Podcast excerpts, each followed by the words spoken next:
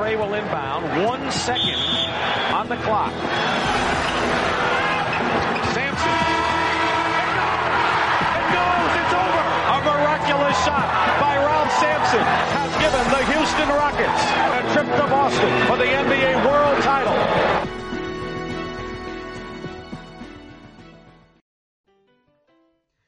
Muy buenas a todos una semana más, en este caso al episodio número 72 de Basser Bitter.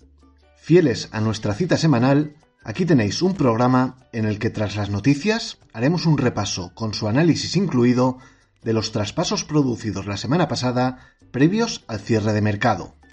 Y los comentaremos con Mike Maestre, del diario As. Antes vamos con las noticias y empezamos ya.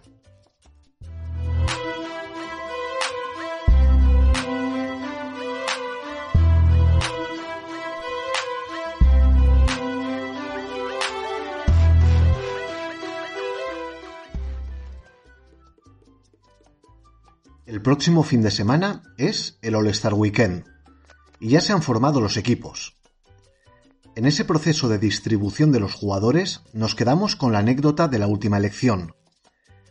Quedando por elegir a Gobert y a Harden, el turno era para Kevin Durant, quien se vio en el compromiso de elegir a un Harden traspasado horas antes a los Philadelphia 76ers. Ante las risas de LeBron por lo que se avecinaba, Durant eligió a Rudy Gobert alegando carencias defensivas en su equipo, lo que terminó por desatar una carcajada generalizada. Finalmente, los equipos quedaron del siguiente modo.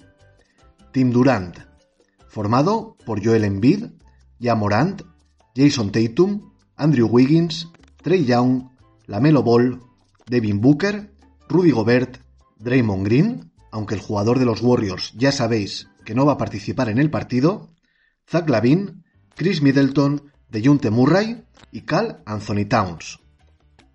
El Team LeBron estará formado por Giannis Antetokounmpo, Stephen Curry, DeMar DeRozan, Nikola Jokic, Jimmy Butler, Luka Doncic, Darius Garland, James Harden, Donovan Mitchell, Chris Paul y Fred Van Vliet.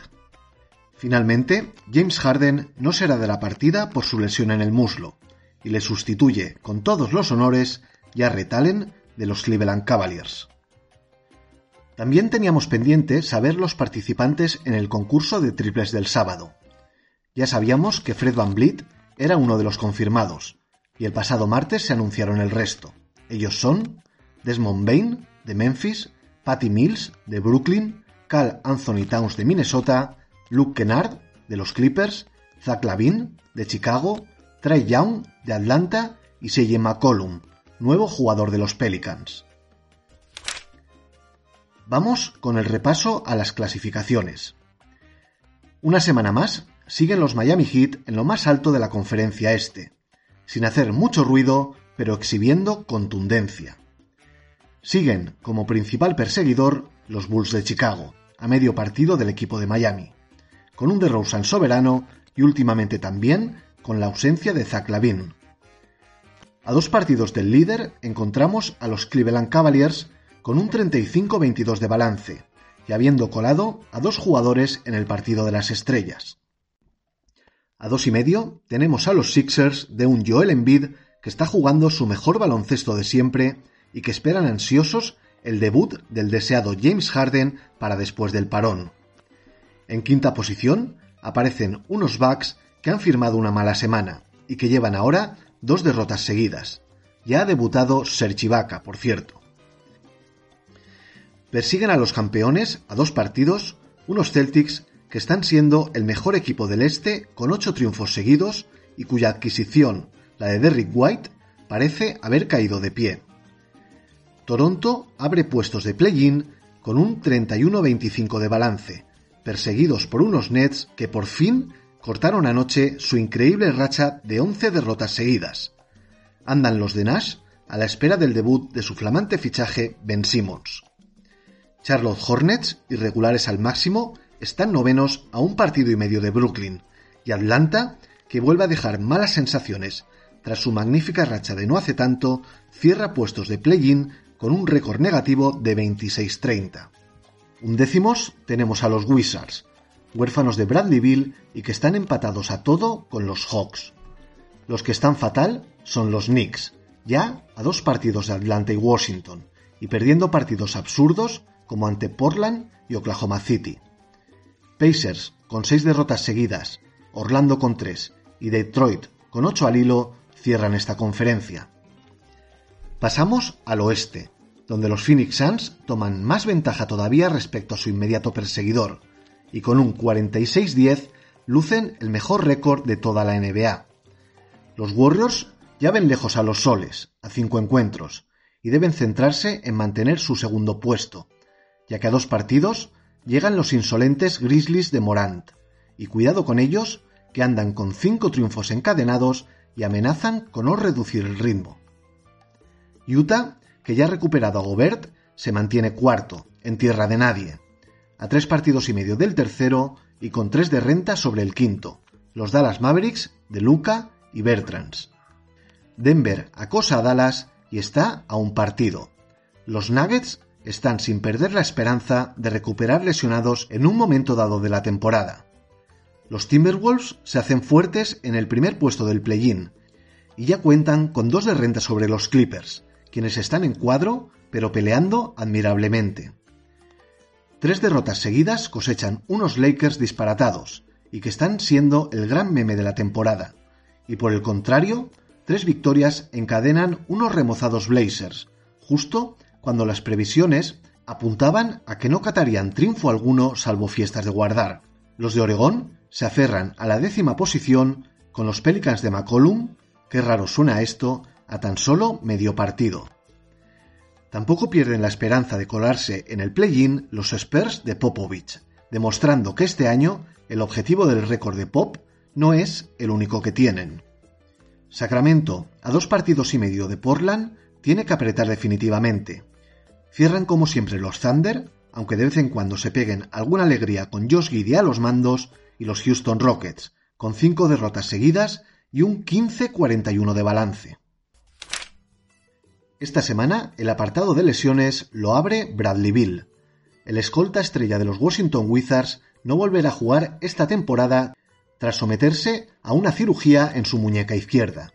Quizá hayamos visto ya el último partido de Bill con los Wizards, ya que tiene una player option de 36,4 millones de cara a la próxima temporada y nada ni nadie garantiza que la vaya a ejecutar. Otro jugador de empaque, como Gordon Hayward, baja indefinida en los Hornets tras lesionarse su tobillo izquierdo en el partido ante los Raptors.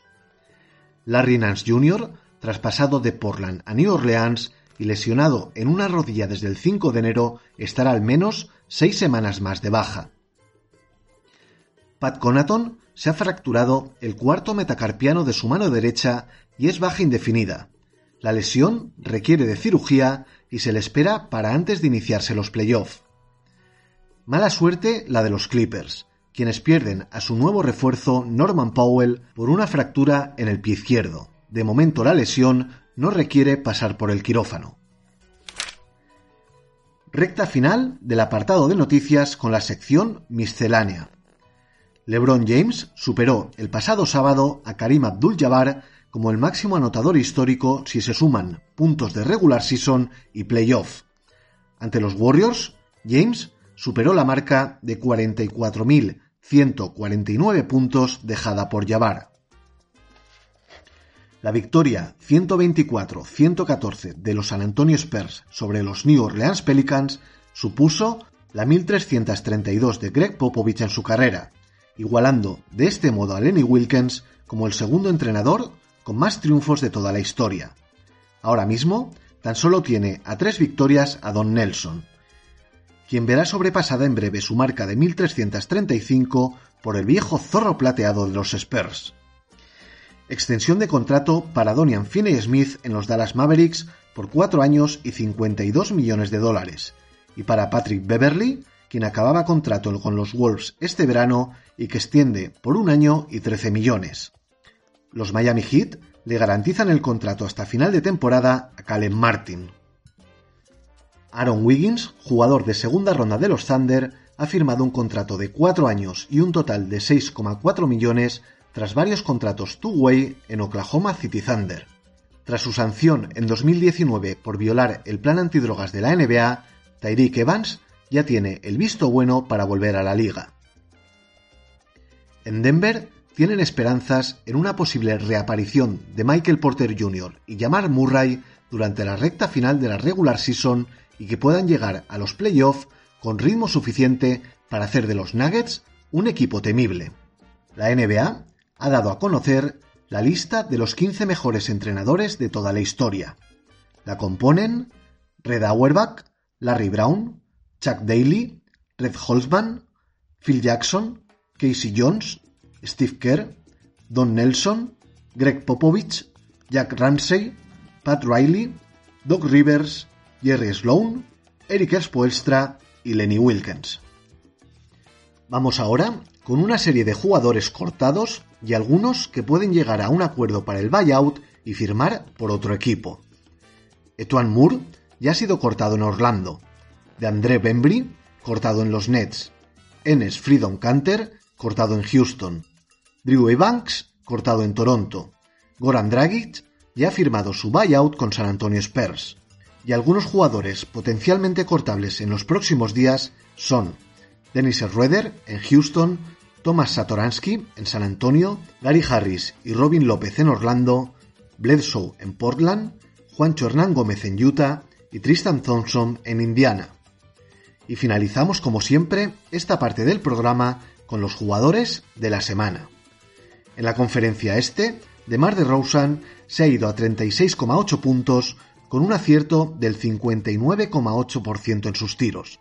Además, ha añadido 5,5 rebotes de media en el 3 a 1 de los Bulls. Mientras que en el oeste, Luka Doncic ha liderado los Maps a un 2 a 1 con 43 puntos, 10,3 rebotes y 8,3 asistencias de media. Y una vez repasada la actualidad, vamos a meterle el bisturí a todo lo acontecido en el pasado Trade Deadline.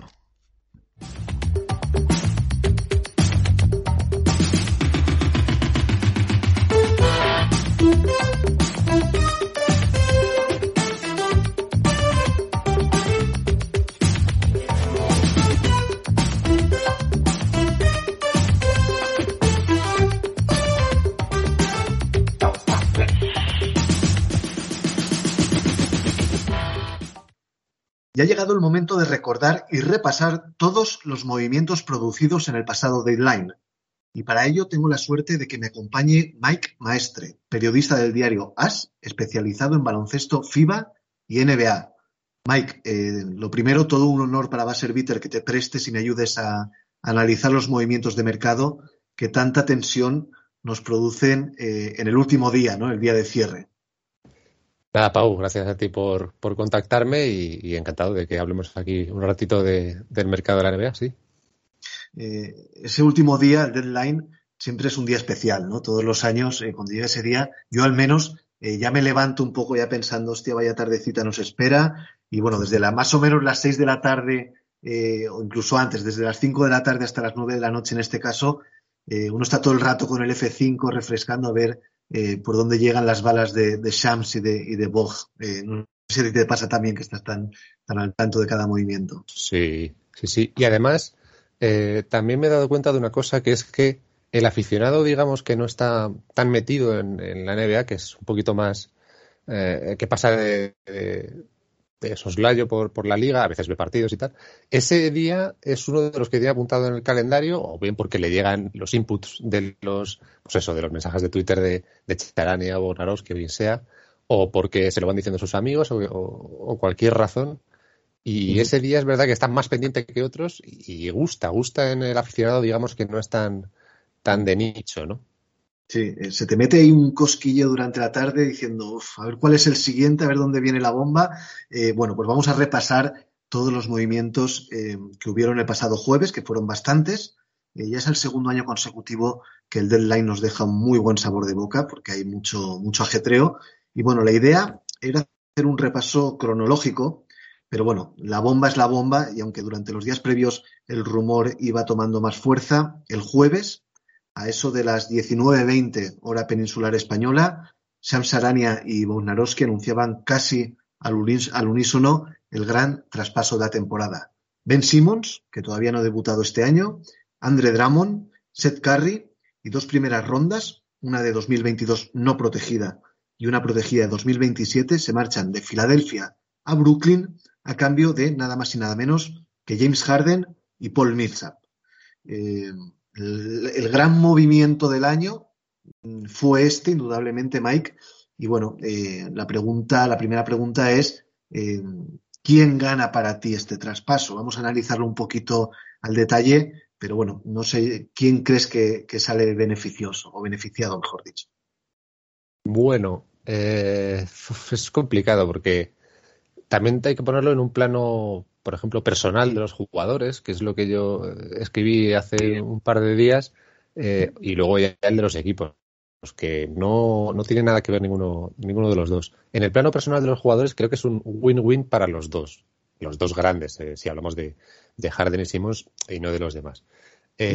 ¿Por qué? Porque evidentemente eh, Simons eh, no hacía nada en los Sixers, ya lo sabemos todos. Eh, no hacía más que pasarle multas por evidentemente no ir a jugar, ni a entrenar, ni, ni aparecer por allí. no quería jugar más en el equipo.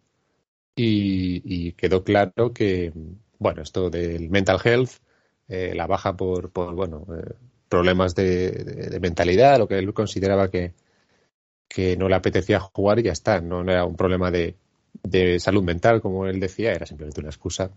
Eh, simplemente no quería jugar en un pabellón, por ejemplo, que le había abucheado en, en los últimos playoffs por su, por su performance eh, y simplemente no se veía más. Bien, ya tiene una salida, se va a Brooklyn, que es un pedazo de equipo, no puede estar más contento y además, esto que decía de Mental Health lo digo porque ya dijo que le llamó Durant y ya está perfectamente preparado para jugar otra vez. Es decir, que eh, la situación estaba clara en ese aspecto, ¿no?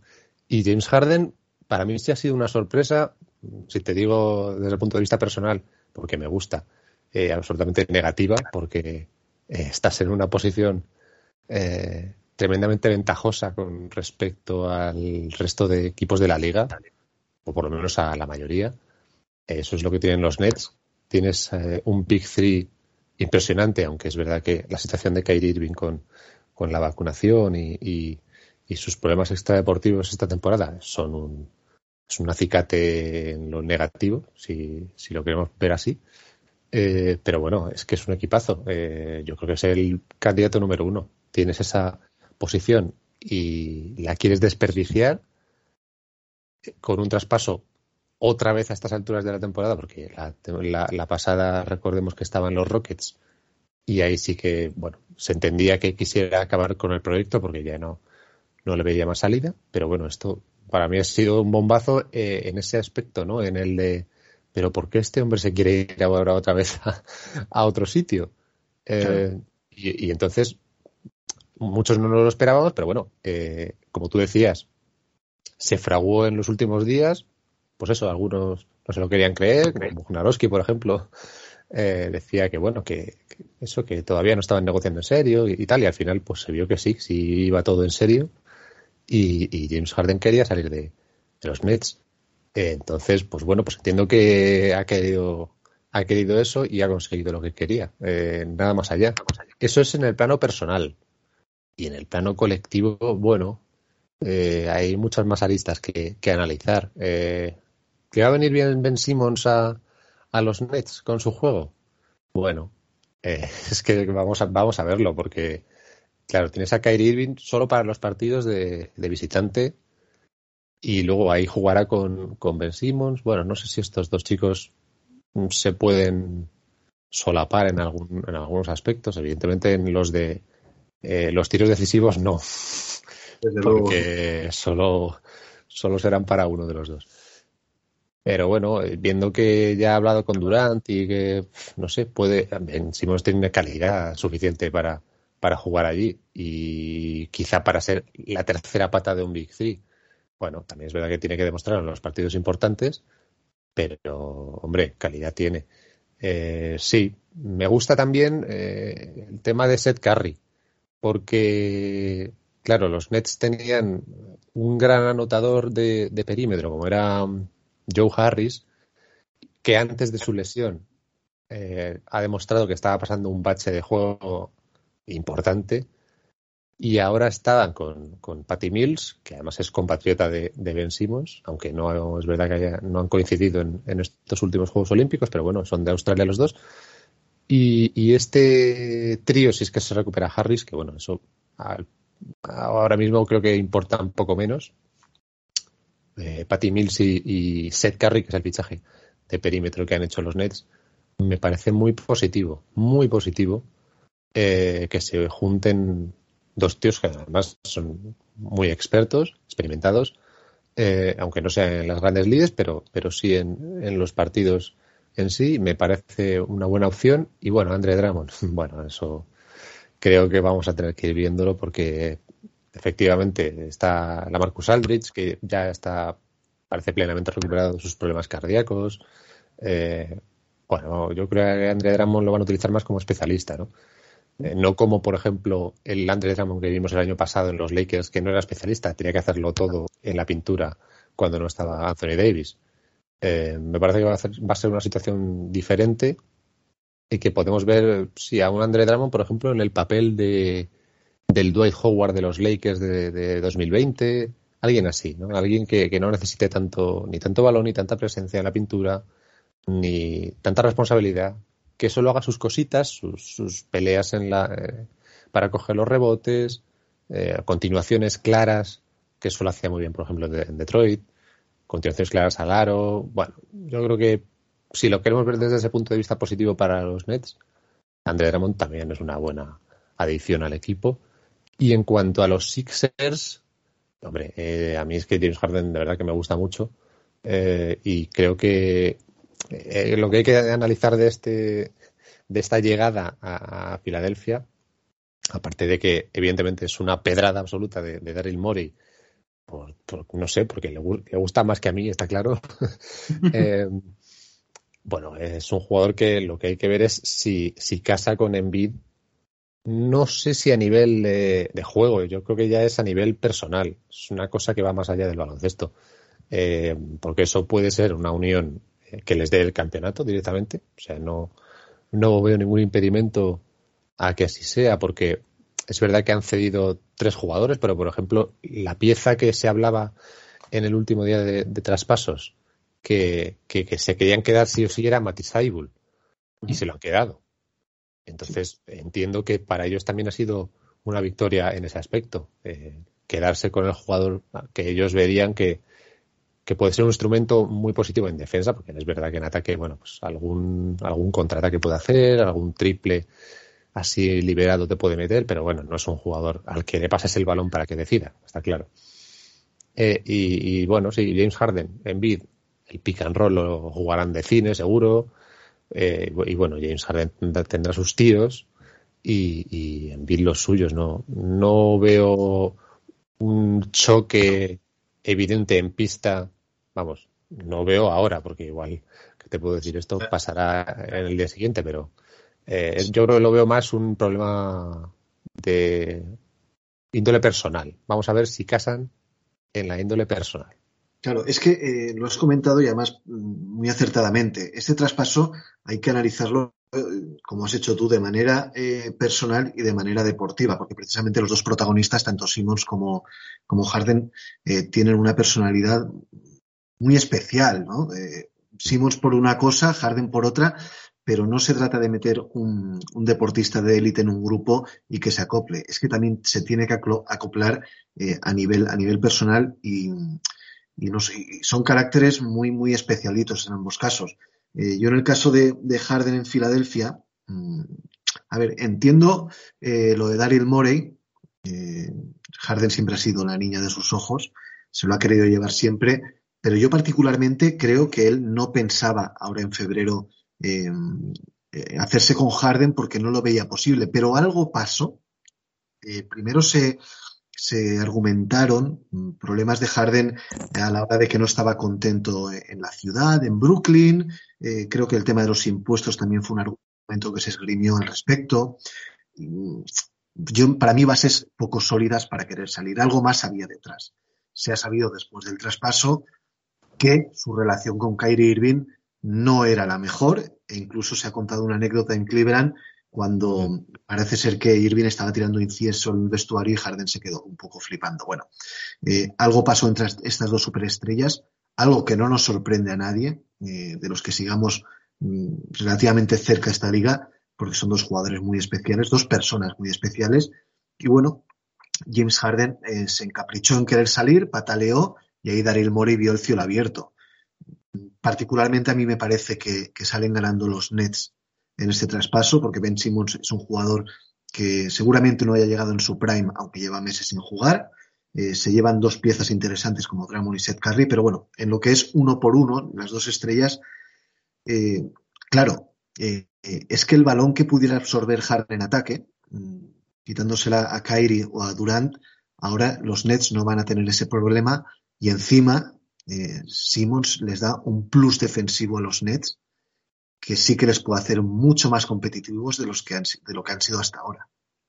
Sí, y les hace falta, porque lo que estamos viendo de los Nets en esta temporada deja bastante que desear, por lo menos hasta el momento. Eh, sí, evidentemente es un plus defensivo, claro, eh, por supuesto, y además no lo van a tener, por ejemplo, eh, aunque no sean posiciones iguales, no lo van a tener con Dramon, porque todos conocemos al bueno de Andre, en la pintura, que mucho rebote pero, pero poca, poca defensa. Y sí, eh, bueno, creo que han cortado además a, a DeAndre Bembry, que es un buen elemento defensivo, que, eh, y además si es exterior. Eh, evidentemente necesitan algo más ahí en esa, en esa, sí, en esa parte. Porque, bueno, Seth Curry le vimos en, en Portland y también en Dallas, que tiene, tiene tino para defender algunas jugadas, pero bueno, no es un maestro defensivo. Eh, ni tampoco lo es Patty Mills, por ejemplo, ni, bueno, Kyrie Irving. Eh, se centra más en ataque. En Nets poca defensa eh, ha habido hasta ahora.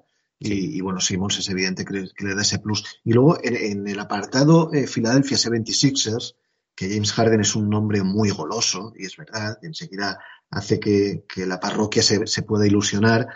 Claro, Harden tiene dos problemas a mi modo de ver.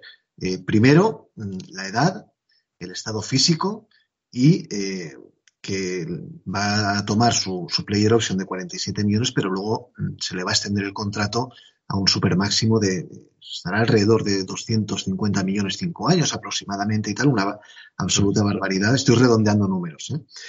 Eh, y claro, eh, ese contrato ya va a llegar con un Harden muy entrado en años. Y eso es, y ese para mí es el primer problema que tiene la llegada de Harden a Filadelfia. Y el segundo problema que tiene, Mike, no sé si estás de acuerdo, es que em, su, su, convivencia con Embiid en pista, vamos a ver, Joel Embiid, cómo se toma la presencia de Harden, porque Embiid hasta ahora no ha conocido un compañero que absorbiera tantísimos tiros y tantísimo balón como Harden. Él ha estado con Ben Simmons, ha estado con Tobias Harris, que son los dos jugadores principales con los que él ha desarrollado la carrera, y estos no son precisamente eh, chupones, por así decirlo, pero James Harden sí, y Joel Embiid también es un tío que si le tocan un poco las narices eh, te saca los pies del tiesto rápidamente. Y hay que ver esa convivencia entre ambos en pista y si hay balón para dos, simplemente para dos.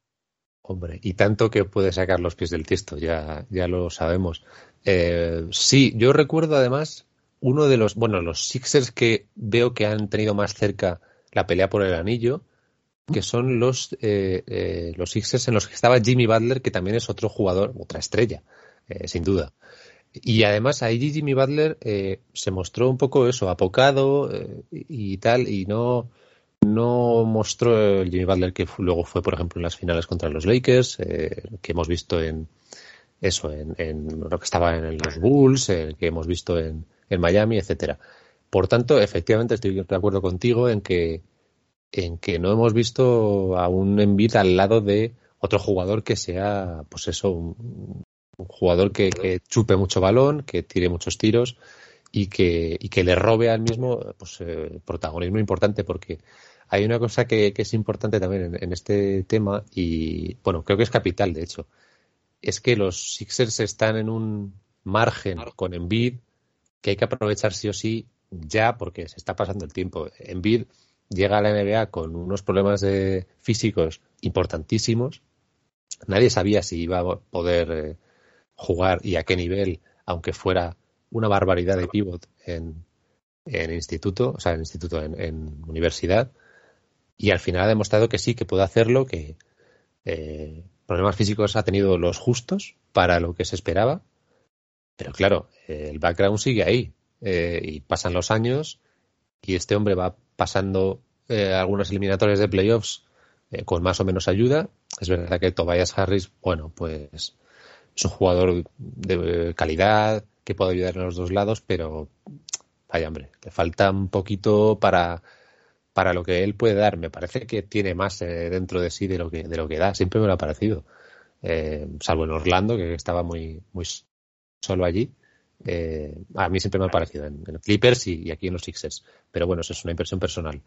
Y efectivamente ahora lo juntas con Harden, que claro, sí, va a tener que tomar sus tiros arriesgados y menos arriesgados, los de tres, y yo, yo entiendo que trabajarán bien el pick and roll, eh, no solo para ellos dos, sino para que igual en un pase de, de la continuación de Embiid, sea fuera o dentro, pueda haber una triangulación con otro jugador que sea el que la meta. Eh, vamos, baloncesto fácil. Eh, a mí es que James Harden me parece que hace el baloncesto fácil, por eso me gusta tanto.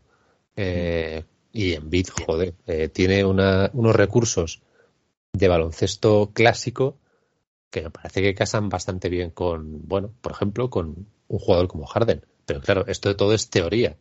No hemos visto ningún partido. Claro, efectivamente, luego hay que refrendarlo en la pista. Y... Lo, que, sí, lo que sí es verdad, Mike, es que, eh, perdona que te haya cortado, eh, defensivamente, en este caso Filadelfia, no se ve afectado porque mm, ya se han acostumbrado a jugar sin Simmons y tú cambias la pieza Seth Curry por James Harden y defensivamente tampoco vas a perder.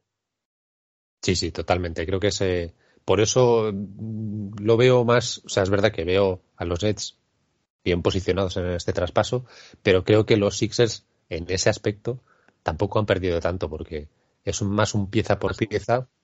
Es verdad que lo de ser Curry pica un poco, por lo menos para mí, pero bueno, creo que van a poder eh, tratarlo de alguna forma que en la que no pierdan tanto. Y hay una cosa importante también de este traspaso que yo luego estaba pensando y, lo veo así, y es que estos dos equipos, bueno, los Nets ya lo eran, pero ahora también me parece que los Sixers lo son, son candidatos importantes a, absorber a alguien de, los buyouts, a coger a algún jugador que se quede libre, porque son, me parece que han subido un escalón los dos. Los Nets están en una posición ahí bastante rara porque son, para mí, candidatos, pero estaban jugando bastante mal y encima están ahora en una racha horrorosa, pero siguen siendo candidatos, entonces es una, hay una dualidad un poco extraña. Y los Sixers, como estaban aquí con el problema de Simmons, que no jugaba y tal, pues, era una cosa. Porque es verdad que no han jugado mal esta temporada, lo que llevamos de, regular season, les hemos visto bien y han ganado partidos importantes y en Bid le hemos visto cosas increíbles.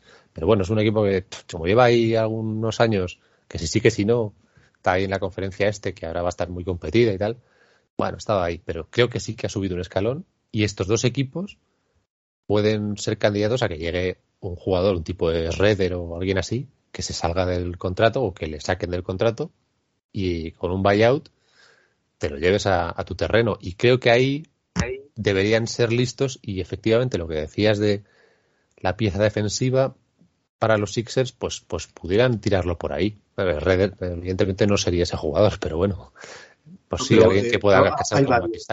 sí, hay varios, hay varios, efectivamente. Esos jugadores. Eh, yo, eh, fíjate que tú no le has dado mucha bola, pero, pero la ausencia de André Drummond en Filadelfia también creo que la van a notar porque él estaba dando eh, minutos de descanso a, a Joel Embiid y estaba siendo efectivo, estaba haciendo y estaba cumpliendo bien su papel. Ahora se quedan sin pivot suplente. Mm, entiendo que mm. en la en la en el mercado de cortes de buyouts habrán nombres interesantes, ¿no? Por ejemplo, Robin López puede salir de Orlando, Tristan Thompson puede salir de, de Indiana, eh, eh, Enes Canter o Enes Freedom Canter ha sido cortado por Houston. No sé, yo creo que sí que se tendrán que mover un poquito y por lo menos, aunque sea 10-15 minutos, darle respiro a Joel Embiid. Bueno, por, por terminar este primer traspaso, llamado de recuerdo de un Big Three que, podía haber sido histórico y que se ha quedado en nada, hay que recordar que el, equipo de Brooklyn Nets, cuando ha contado con el Big Three formado por Kyrie Irving, James Harden y Kevin Durant, mm, solo ha podido jugar 16 partidos con su, con su trío estelar. El balance eh, fue de 13-3 y ahí dejaron esta espectacular marca estos tres jugadores que mmm, parecía que se iban a comer el mundo y al final fue el mundo el que se los devoró en forma de traspaso. Bueno, pues veremos a ver cómo les van las cosas a ambas escuadras. Las dos en la misma división, las dos en la misma conferencia, lo cual también es extraño que haya un traspaso entre superestrellas dentro de una, de una misma conferencia, más todavía dentro de la misma división. Pero bueno, así ha venido la NBA, así ha venido el mercado. Y bueno, el primer traspaso, y a ver si vamos a ir cronológicamente, no vamos a ahondar tanto como en este con el resto, porque ya no son tan importantes. Pero bueno, el primero eh, fue el que daba con Norman Powell y Robert Covington en Los Ángeles Clippers a cambio de Eric Bledsoe, Keon Johnson, Justin Winslow y una futura segunda ronda de 2025 de los Pistons para los Portland Trail Blazers. Eh, por parte de los, Blazers, de los Blazers, un movimiento claro de reconstrucción que además les permite salir de lujo. Y para los Clippers, Mike, hay modo de ver, y nos vamos a centrar más en los Clippers, evidentemente, por este, en este traspaso, una declaración de intenciones de que ellos quieren competir y llegar donde sea esta temporada, pese a la ausencia de Kawhi Leonard, prácticamente seguro ya durante toda la temporada, y de Paul George. Efectivamente. Eh, sí, me parece un, una declaración de intenciones, como tú dices, sí, eh, y me parece muy positivo porque los Clippers es un equipo de esos que podíamos perder en el camino. Si lo vemos desde la perspectiva de los playoffs, los podíamos perder porque no sabemos cómo va a volver Kawhi Leonard de la lesión y no sabemos en qué estado está Paul George, porque me parece que no, no está viendo información suficiente en ese, en ese ámbito. No lo tenemos muy claro. Eh, vamos a ver si llega. De, sí, el tema de George, eh, a mí me ha sonado como que tenía una lesión que en dos, tres, cuatro semanas eh, podría estar superada y que en vista de que no había demasiada esperanza en la temporada, ellos mm, dejaron caer como que si no volvía tampoco pasaba nada. Ahora vamos a ver si con, la, con estos dos fichajes aceleran el proceso Paul George, al menos para intentar llegar a playoff. Esa es la sensación que me da a mí con este caso. ¿eh? Claro, tiene que ser sí o sí, porque evidentemente estos movimientos están hechos para ello. Eh, a mí me parecen dos buenas piezas que se han, que se han adherido ahí a la plantilla. Eh, sí que es verdad que Norman Powell no sé quién lo decía estos días, pero eh, es verdad que es un poco un jugador que eh, un poco engañoso porque tiene una presencia física imponente para, para un jugador de, de su tamaño, que no es, no es demasiado de un buen tren inferior, pero luego es verdad que en defensa tiene algunas lagunas importantes. Y Robert Covington, sin embargo, es al revés.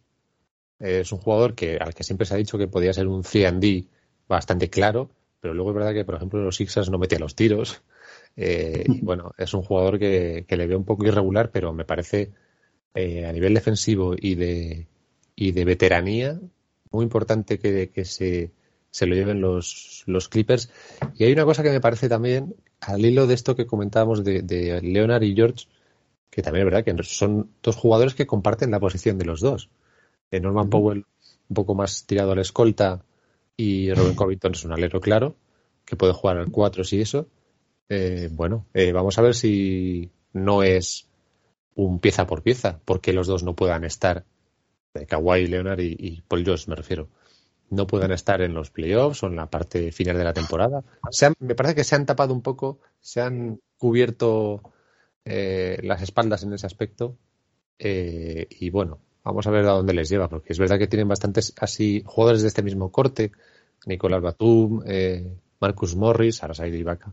Eh, me parece que estos jugadores que son aleros, cortos, porque Robert Covington tampoco es muy alto, Batum no es muy alto y Marcus Morris, bueno, tiene presencia física, pero bueno, tampoco es muy alto. Y los está poniendo Tyron Lue al, al 4 y al 5 con bastante claridad. Es verdad, no, no, no funcionan mucho con Zubac en, por ejemplo, finales eh, calientes de partido. Bueno, está haciendo unos ajustes bastante agresivos, me parece, eh, Tyron Lue esta temporada, porque es verdad que no, tampoco está dando con la tecla eh, según qué partidos. Y me parece que está todo un poco por hacer en ese, en ese equipo. Y luego Portland, bueno, no entiendo lo que. No entiendo ese traspaso. O sea, entiendo por qué se ha hecho, pero creo que las piezas que les han llegado, eh, me parece que el aficionado de los Blazers eh, entiendo que esté bastante contrariado, cabreado o como sea. Porque, claro, eh, no es solo que se vaya sí McCollum, que igual lo hablamos ahora después, pero eh, también se van estos dos jugadores que no llevan tanto tiempo en, la plantilla, no tenían esa comunión con, con la franquicia, pero, hombre, son dos jugadores que por lo menos te ayudan a ganar en un equipo que desde hace un par de años está viendo cómo la plantilla decrece y decrece en calidad. Y me parece que esta temporada es que era muy claro a principio de, año que, el salto era hacia abajo, evidentemente, y, era bastante prolongado. Y ahora con esto, pues, entiendo que el cabreo vaya más. Sí, pero eh, precisamente por esto eh, yo he intentado dar vueltas al asunto eh, por la anterior Blazers y yo pienso que, en vista de cómo empezó la temporada, los problemas de abdominales de, de Damian Lillard, particularmente creo que han llegado a la conclusión de que, de que ese camino no les llevaba a ningún sitio y lo que van a hacer es arrasarlo todo, que es lo que han hecho, evidentemente. Eh, Norman Powell todavía tenía cuatro años más de, más de contrato y, no se podían permitir tener un jugador cuatro años más en, el equipo. Eh, con eso han desatascado salarialmente eh, las cuentas para poder afrontar la renovación de, de Anthony Simons, que es un jugador que parece que cuenta para, para los Portland Trail Blazers. Y eh, Robert Covington era Spiring, con lo cual mm, era fácil de colocar. ¿Que a cambio no ha llegado eh, ninguna pieza que pueda ilusionar? No, evidentemente no. Mm, pero bueno, llegan dos jugadores a los cuales les queda un año más. Y tanto Bledsoe como Winslow solamente tienen un, año más de contrato y pueden ser movibles este verano y llega un rookie como Keon Johnson, que todavía es un melón por abrir y, vamos a ver cómo sale. ¿Que podían haber sacado más? Posiblemente. ¿Que cuando no han hecho otro movimiento es porque no podían sacar nada más? Pues posiblemente también. Así que yo creo que hay que confiar un poco en. Pero, Pau, te, pongo un nombre más, porque eh, todo esto que has dicho es, está perfectamente hilado. Pero, y, ni que ir Alexander Walker, ¿qué, me dices? Porque este es el jugador que lleva en el traspaso de, de McCollum y es un jugador joven que tiene muchas cualidades eh, en ataque y en defensa. Es largo de, envergadura. Eh, me parece que también es, no es un melón por abrir, es un melón que ya está abierto y, bueno, eh, se, lo, se lo han limpiado también. Es que eso es lo que no entiendo. Porque si vas a arrasar, que es lógico que lo hagan por, por todo lo que has contado, porque evidentemente ya no se ven para, para mantener este, este estilo, esta plantilla, que además es una reconstrucción agresiva que no la han hecho en muchísimos años, muchísimos, no sé si una década, sí, superior a la década, seguro. Eh, eh, Portland es uno de esos equipos que, ha aguantado tanto tiempo sin hacer cambios eh, locos en el mercado. Ahora ya se han cansado, ya han visto que tenían que hacerlo, pero bueno, se les presentaba esa oportunidad entre, entre tanto cambio de, jugador y salida de estrella y me parece que ese es un punto que, debe doler especialmente a la afición, ¿eh? el de este jugador. Claro, es que ese es el punto en el que uno eh, se, le cae, se le caen los argumentos a tierra, porque eh, Alexander Walker, sin ser un jugador apoteósico, es un jugador joven todavía, tienes dos, dos años más de contrato, ha rendido bien en Pelicans, y sí que pienso que hubiera podido tener un hueco en el roster de los Blazers. Eso es lo que a mí me desequilibra un poco respecto a la idea que tenía de los Blazers. Pero bueno, ya que, ya que hemos hablado de este traspaso, eh, nos saltamos un escalón y eh, hablamos del traspaso eh, que ha dado con CJ McCollum, Larry Nance y Tony Snell en Nueva Orleans a cambio de Josh Hart, Mikael Alexander Walker, Thomas Satoransky y Lauzada, más una primera ronda de draft de 2022 de New Orleans siempre que el pick sea entre el 5 y el 14. Hay que decir que este pick, de no caer en esa horquilla, será una primera ronda sin protección futura y eh, también han, añadido dos futuras segundas rondas. Eh, este pick de Pelicans de 2022, si cae del 1 al 4 será para Pelicans, si cae del 5 al 14 será para los Blazers y si cae del 15 al 30 será para los Hornets. Eh, vamos a acabar con el tema Portland, si te parece, Mike, porque mm, ellos reciben a Josh Hart, Alexander Walker, Satoransky y Lauzada. Bueno, Lauzada es marginal absolutamente, pero de este pack eh, envían a Alexander Walker a eh, Utah Jazz y a Satoransky a San Antonio Spurs. Con lo cual se quedan, eh, pues bueno, como, como jugador, realmente se quedan con Josh Hart. que es muy poquito seguramente para el paquete que dieron ellos. Sí, evidentemente parece que no les importaba directamente este, este traspaso, sino era para, bueno, para sacarle, sacar a, a CJ McCollum, eh, darle una buena despedida eh, y ver qué podían pillar efectivamente de, de picks y de algún jugador que les diera quizás eh, un poquito de experiencia para lo que queda de temporada, porque bueno, tampoco es que vayan a ver más allá. ¿eh? Josh Hart, sí, es un jugador muy de, muy, de muchos posibles, digamos, ¿no? en ataque y en defensa eh, estaba jugando alegre en los Pelicans porque es verdad que tenía más, más balón que, por ejemplo, lo que tenía cuando empezó en los Lakers. Eh, me voy muy atrás en el tiempo, pero claro, ahora sin, sin Sion, con los problemas que ha tenido Ingram de salud, eh, algún jugador más que ha faltado por protocolos y tal, ha tenido bastante, bastante presencia, no solo presencia en cancha, sino ha tenido tiros, ha tenido oportunidad de hacer penetraciones que él sabe hacer muy bien. Bien, eh, creo que eso es lo que le va a dar a Portland. Más allá, me parece un movimiento flojito de los dos, porque es verdad que los Pelicans, bueno, eh, terminan con, con McCollum, pero bueno, es que los Pelicans son el absoluto tedio, por lo menos para mí, eh, en lo que es la NBA ahora mismo. O sea, no, no sé si eso lo van a poder aprovechar muy bien. Vamos a ver. Eh, es que vamos a ver cuando llegue Sion. Si es que esta temporada yo entiendo que ya no. Que ya para qué va a jugar. Complicado. Es una apreciación mía, pero vamos, tampoco lo vería muy normal que si ya te has pasado todo el año recuperándote de la lesión, ahora ya por la perdida para qué.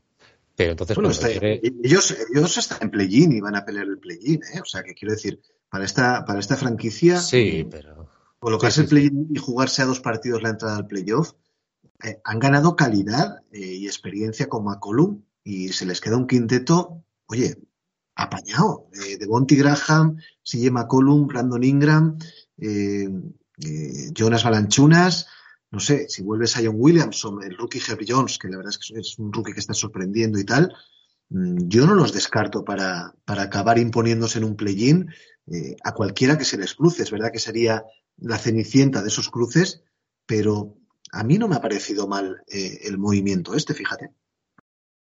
Yo creo que hicieron un buen trabajo en verano, eh, por ejemplo, para pillar a gente como, como Herb Jones, que es verdad que también, te, si te soy sincero, eh, lo veo un jugador muy bueno de regular season, muy bueno en su, en su nivel, pero no sé si vamos a ver al Herb Jones pegador en un play-in, por ejemplo. Eso está por ver, simplemente, está por ver. Eh, pero son varios jugadores así que tiene el equipo y bueno, eh, sí es verdad que el quinteto es apañado, pero porque, porque hicieron un buen trabajo en verano. Monty Graham me parece un jugador muy interesante y además que ya le hemos visto que ha ganado partidos por sí solo eh, con los Pelicans. Bueno, eh, ¿están en play-in, en posición para pelear el play-in? Sí, pero también te digo que estamos en febrero y bueno, esto da muchas vueltas y no sé yo si, si ese coche va a aguantar con esa gasolina. Eh, es, posible, es posible que estén en play-in porque son los menos malos, ¿no? De, del furgón de cola de, la conferencia. bueno, eh, hemos analizado este traspaso y hay que decir por poner el lazo a, este, estos acuerdos que Nikhil Alexander Walker se marchó de Portland a Utah, que Juancho de San Antonio a Utah, aunque se está comentando que puede ser cortado, Satoransky de Portland a San Antonio y una segunda ronda, y um, Joe Ingles, Elian Hughes y una segunda ronda de Utah a Portland. Bueno, estos movimientos son bastante más secundarios y eh, Mike, nos vamos a ir, eh, nos vamos un día antes porque nos hemos saltado el traspaso que involucró a Ricky Rubio, eh, quien se marcha a, Indiana junto a una primera ronda de 2022 protegida de lotería, una segunda de 2022 vía Houston y una segunda de 2027 de Utah. Este pack lo envía Cleveland a Indiana a cambio de Caris Levert, que tiene un año más de contrato, y una segunda ronda de 2022 de Miami. Eh, los Cavaliers se quitan el contrato Spiring de Rubio y se refuerzan en el exterior con un jugador muy interesante como Caris Levert y eh, los Pacers consiguen picks, que es al fin y al cabo lo que han andado buscando. Sí, es que la frase, si quieres, te la copio. Eh, los eh, Cavaliers se quitan el contrato expiring de Rubio y se llevan a Caris Levert. Ya está a punto. Es que no sé, no entiendo que haya más análisis a partir de ahí porque eh, me parece una victoria, pero de calle, de, los Cavaliers que, bueno, se pillaron a, a Rayon Rondo de, los Lakers porque necesitaban un base sí o sí cuando cayó Ricky en, en a finales de diciembre, eh, porque tampoco está Colin Sexton, y necesitaban un jugador que no fuera calcado a Ricky, pero que pudiera dar más amplitud a la rotación eh, en esas posiciones exteriores. Y me parece que este hombre es el indicado. Eh, les ha caído del cielo. No sé cómo ponerlo para que no parezca tan, tan extravagante lo que estoy diciendo, pero eh, yo creo que es una victoria muy clara. Eh, me parece que los Cavaliers suben un poquito el nivel. Es verdad que Caris Levert tiene un estatus de, no sé si decirlo, de estrella o de, jugador importante en la liga que también tiene que refrendar eh, cuando lleguen los playoffs, porque en este caso van a llegar, salvo que se hundan muchísimo, van a llegar. Entonces vamos a ver cómo responde ahí, pero es que tiene una tiene una plantilla muy interesante, están jugando muy bien, eh, hacen todo lo que el entrenador les pide, les sale todo. Eh, cuando han tenido lesiones, que eso es lo que me parece lo más heroico, han tenido una racha de lesiones allá por diciembre, antes de la de Ricky, eh, que fue impresionante y sacaron unas victorias de, quitarse el sombrero, de verdad. Y estamos hablando de un equipo que estaba eh, hundido cuando se fue Lebron por segunda vez y que ha recuperado la ilusión eh, con un chasquido de dedos y ahora les llega este jugador que me parece muy interesante y que además no como no es un perfil igual ni que Rayon Rondo por un lado ni que Darius Garland por otro me parece impresionante el fichaje, en este caso el traspaso, y, lo veo muy bien, vamos. Y bueno, lo de los Pacers, pues efectivamente era quitarse el jugador eh, de encima, porque no sé por qué querían hacer una reconstrucción agresiva también. Ya lo hemos visto con, con Caris y lo hemos visto con Domantas Sabonis, evidentemente. A los dos se los han limpiado. Y, y, reciben picks y reciben el contrato de un jugador que no va a jugar, que es Ricky Rubio bueno, eh, eso ya lo veo más negativo, pero bueno, es que están en una posición muy diferente a la que están en Cleveland. Bueno, es que, eh, a ver, aquí en España nos hemos rasgado las, vestiduras porque nos sabe mal siempre que traspasan a un jugador, y más si es Ricky Rubio, pero hay que decir a la afición española que la situación de Rubio es exactamente la misma que antes del, deadline. Es decir, él está lesionado, eh, está recuperándose, él no va a pisar Indiana absolutamente para nada y él acaba contrato en unos meses. Es decir, eh, eh, lo mismo le da que le llegue el cheque de parte de desde Ohio que desde Indianápolis. O sea, que es que me parece, creo que está o va a estar en, Barcelona además. O sea, que es que no, tiene sentido el rasgarse las vestiduras, como tú dices, sí, sí. Y, y es más, es que Ricky Rubio puede firmar su nuevo contrato con los Cavaliers eh, a partir del 30 de junio, con lo cual está absolutamente en la misma situación. Por lo tanto, eh, pues bueno, la limpia eh, la han hecho los Indiana Pacers para, acumular picks y a Cleveland les viene de lujo un jugador como, como Caris Levert, que todavía es un jugador que está viviendo un poco del potencial, de lo que puede ser y que amenaza con ser, pero que le falta ese pasito adelante. Pero bueno, para los Cavs yo creo que es un gran fichaje. Y bueno, hablábamos de los Indiana Pacers y nos vamos al siguiente traspaso. Un traspaso que para mí fue sorprendente, eh, sobre todo porque, mm, bueno, lo voy a, lo voy a, contar tal como fue. Eh, los Sacramento Kings envían a Indiana Pacers a Tyrese Halliburton, a Buddy Hill y a Tristan Thompson a cambio de Domantas Sabonis, Justin Holiday, eh, Jeremy Lamb y una segunda ronda de 2027. Mm, particularmente, yo cuando vi que Tyrese Halliburton salía en traspaso, me quería volver loco porque no vi una mega estrella a cambio. Es decir, yo hubiera entendido que ellos hubieran cambiado a, a Halliburton por un jugador como Harden, un jugador como si me apuras Ben Simmons, eh, etcétera, etcétera, pero eh, no por Domantas Sabonis. Mm, me parece que Indiana la clava, porque Halliburton es un jugador que todavía está en contrato rookie, se lleva además un tirador de tres experimentado como Buddy Hill que pueden moverlo en cualquier traspaso y dejar ir a Sabonis, que se supone molestaba en la zona con Miles Turner, Y, bueno, Sabonis dijo que quería eh, vivir, bueno, mejor dicho, la mujer de Sabonis dijo que, quería vivir en California, ya está viviendo en California, en Sacramento, parece que ha entrado con buen pie. Y bueno, en un principio eh, las redes echaron humo criticando a los Sacramento Kings por el traspaso. Luego lo piensas fríamente, Mike, y joder, es que Domantas Sabonis es un tío de 25 años, dos veces All-Star y un 20-10 perenne. Tampoco es que lo hayan cambiado, cambiado por, una, por una bolsa de palomitas. ¿eh? Me encanta que digas esto porque tengo unas discusiones por este hombre. Eh, yo soy de los que le defiende su, su calidad. Es verdad que, vamos a ver, el traspaso es chocante eh, en un primer momento, efectivamente. Mucho si, si lo ponemos en palabras de Bognarowski, que no sé, que decía algo así como que la liga estaba. Eh, se había quedado shock. shock. shock. Stan, ¿no? Que era la palabra que utilizaba. Bueno, pero es lógico porque lo que apuntaba él es que, claro, nadie en la liga o muy poca gente, muy pocos equipos sabían que Halliburton estaba en el mercado. Eh, es decir, que lo podían cambiar por, por cualquiera y que si eso hubiera sido así, si eso se hubiera sabido, hubiera sido Vox Populi en, en la mayoría de equipos, que claro, que todos hubieran ido con una oferta no para sacar a para sacar a un Harden o un Kyrie Irving o quien fuera, un estrellón de la leche. No, no, para cuadrarlo en cualquier traspaso que, que valiera. Pero claro, como nadie lo sabía, pues nadie ha ido con una oferta, salvo estos hombres de, de Indiana, nadie ha ido con una oferta potente para ver si el jugador podía salir o no. Eh, bueno, se llevan a, a, Justin Holiday, que es uno de los jugadores que no está vacunado, que es uno de los que está ahí en, sospecha. Y Jeremy Lamb a mí me parece siempre un jugador, siempre ha parecido un jugador bastante utilizable. También lo es Holiday. Eh, me parece que los tres, mm, es verdad que es Sabonis, es dos veces All-Star, es, es un jugador muy potente, pero veo a los tres, no con un nivel parecido, pero me parecen los tres un perfil aprovechable. La, la palabra sería aprovechable.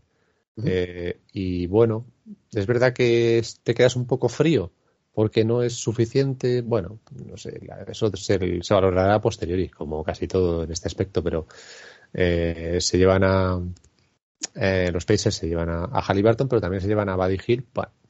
es un jugador que está en múltiples conversaciones de traspaso, eh, años sí, año también, y a Tristan Thompson que quería salir y que vamos a ver si no es cortado, porque es uno de los candidatos a, al buyout y vamos a ver si no es para dirigirse a, a Los Ángeles con su ex compañero LeBron James.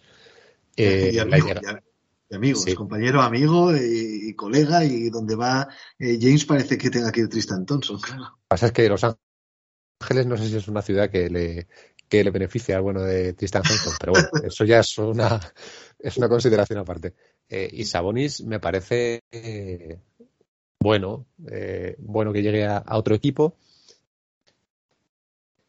molestaba en la pintura de, Indiana. Bueno, el dirá Miles Turner que sí y, Sabonis te dirá que el que molestaba era Miles Turner. Claro, eh, claro. Una, dualidad ahí un poco extraña. La pareja hacía aguas por, todo, por todos los lados y, ya se ha deshecho. Eh, ahora es cuando tiene que demostrar Turner que, que está hecho para, para lo que todos vemos en su potencial, que es un jugador que puede taponar, que ha mejorado en el tiro de tres, que eso no lo tenía a principios de, de, su carrera en la NBA, eh, que puede jugar muy bien en lo que de continuación y vamos a ver si, si demuestra ahora que es tan bueno. Eh, Sabonis en el primer partido ya, ya lo ha hecho bien en, Sacramento. Bueno, es un partido simplemente. Tampoco pues que, una medida, pero pero se le ha implicado en el equipo y abrazándose con sí. Fox y qué contentos estamos todos y tal. Bueno, veremos a ver cuando le lleguen eh, las derrotas en Sacramento si, si continúa la alegría. A mí, desde luego, este traspaso, la joya de la corona para mí es Tyrese Halliburton. Me parece que Indiana eh, da un primer paso para la reconstrucción muy interesante, inmejorable. Y bueno, entre Halliburton, Chris Duarte, eh, los jugadores jóvenes que puedan llegar, Miles Turner, etcétera, etcétera me parece que, que es la primera piedra unos nuevos Pacers y una primera piedra inmejorable. Vamos a ver cómo, cómo les va ambas escuadras. Luego vino el traspaso eh, entre Miami Heat y Oklahoma, eh, que Keisedo Okpala a cambio de una segunda ronda de 2026. Okpala ya ha sido cortado por los Thunder. Y la jornada del jueves se abría con un traspaso a cuatro bandas, ¿no? Eh, que fue el que daba con Sergi Vaca y dos futuras segundas rondas en Milwaukee, Dante Di Vincenzo, Josh Jackson y Trey Lyles en Sacramento Kings, Rodney Hood y Semio Geleye en los Clippers y Marvin Bagley tercero en los Detroit Pistons. Eh, bueno, un traspaso a cuatro bandas entre jugadores de perfil medio que a mí me parece que beneficia a los cuatro, Mike. No sé tú cómo, ves este traspaso. Bueno, los Clippers se llevan dos jugadores muy, muy marginales, que son Spirings, y bueno, les sirve para eh, ese, ese eh, sobresueldo que están pagando con, Norman Powell y Covington, de repente lo han bajado al, dejar ir a Ibaka por, por Oyeleye y por Rodney Hood. Sí, pero por ejemplo, Oyeleye, si le das una, un protagonismo eh, en su terreno, que es el de la defensa, no, no le vas a ver haciendo grandes jugadas en ataque, eh, bueno, puede ser una, una buena adición a, los Clippers también. Rodney Hood, bueno, con las lesiones que ha tenido, a mí me parece ya un milagro que esté jugando al nivel que lo está haciendo, pero lo veo más también como candidato a pues a, ser más residual o directamente a, quedarse fuera del equipo. Pero los demás, los demás equipos, me parece que, bueno, también los Clippers, creo que no lo han hecho mal, ¿eh? pero los demás me parecen buenos movimientos, muy buenos movimientos. ¿Qué, eh, papel, crees, ¿Qué papel crees que puede tener Ibaka en, Milwaukee? Bueno, claramente el de Brook López, que es el jugador eh, que se les ha lesionado durante casi toda la temporada, porque jugó muy pocos partidos. Eh, y bueno, es un, no es igual, no es un pivot del mismo estilo, pero va a tener oportunidad de tirar triples porque Ibaka ha mejorado mucho a lo largo de los años en ese aspecto. Los porcentajes los mantiene. Eh, ¿Podemos ver al Ibaka intimidador de los primeros años? Hombre, la edad pasa, la edad, eh, eh, sí, va creciendo en edad el jugador y, vamos a ver si, si le quiere Baden-Holzer en ese, en ese corte de, jugador, porque tiene, tiene también a, a y Portis haciendo un poco de todo, ¿no? Tiene a Tetocumpo, que es el que en realidad va a dominar la zona. No va a ser Ibaka. Entonces está. Eh, yo creo que Ibaka eh, llega para que para darle un punch defensivo al equipo y hacer el papel de Brook López a nivel intimidación, quedarse en ataque abierto, eh, por lo que tú comentas, se le ha mejorado mucho el lanzamiento y la zona que sea una autopista para Ru Holiday, Middleton y sobre todo ante Tocumpo, claro. Correcto. aquí, aquí es la clave, la clave, Mike, es, ver el estado físico en el que llega Ibaka a, Wisconsin. Totalmente, porque la, operación de espalda, bueno, la ha dejado ahí un poco, un poco parado. En los Clippers luego no pudo recuperar el, tono que tenía en los Raptors eh, hace un par de años y, no, no ha estado al nivel. Luego cuando le han metido también se les ha adelantado, se le ha adelantado eh, Isaiah Hartenstein, es verdad, se le han metido aparte de Zubac se le ha metido este jugador y no, no ha tenido ni presencia, tampoco ha tenido alegría a jugar, porque hemos visto que desde hace un mes hacia acá eh, ya estaba como medio pensando en el traspaso, no, lo veía muy claro. Y eh, bueno, al final le ha llegado la salida, ha sido al equipo campeón, que creo que le va a poder aprovechar de una manera especial, va a tener un, buen trato eh, Holzer con él, eh, va a poder hacer cosas diferentes a las que hace Portis y, luego, evidentemente, a las de Tocumpo, que son otras características. Y, pasando a otros equipos, creo que también lo veo positivamente. Detroit se lleva a Marvin Bagley. Bueno, es un jugador al que en Sacramento no querían, pese a que fue un, número 2 del draft.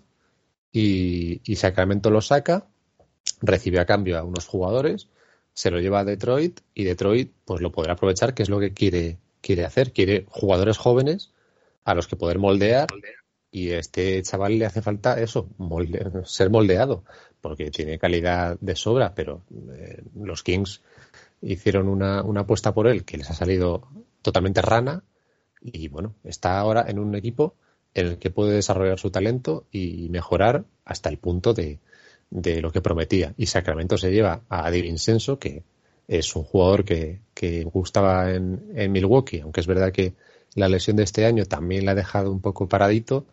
Y, bueno, claro, estamos hablando de un equipo que es campeón, que se ha metido eh, Ru Holiday, que está, George Hill estaba por delante de él también. bueno, se le había complicado un poco los minutos en la rotación. Es verdad que era querido, pero bueno, el chaval también querrá jugar. Y, y Sacramento además se lleva a Josh Jackson, tipo así peleón y, que estaba dando un buen rendimiento en, los Pistons, pese a que los Pistons son lo que son, ¿eh? pero me parece que estaba jugando bien Josh Jackson y Frank Jackson, que no son hermanos, pero, pero estaban jugando bien los dos.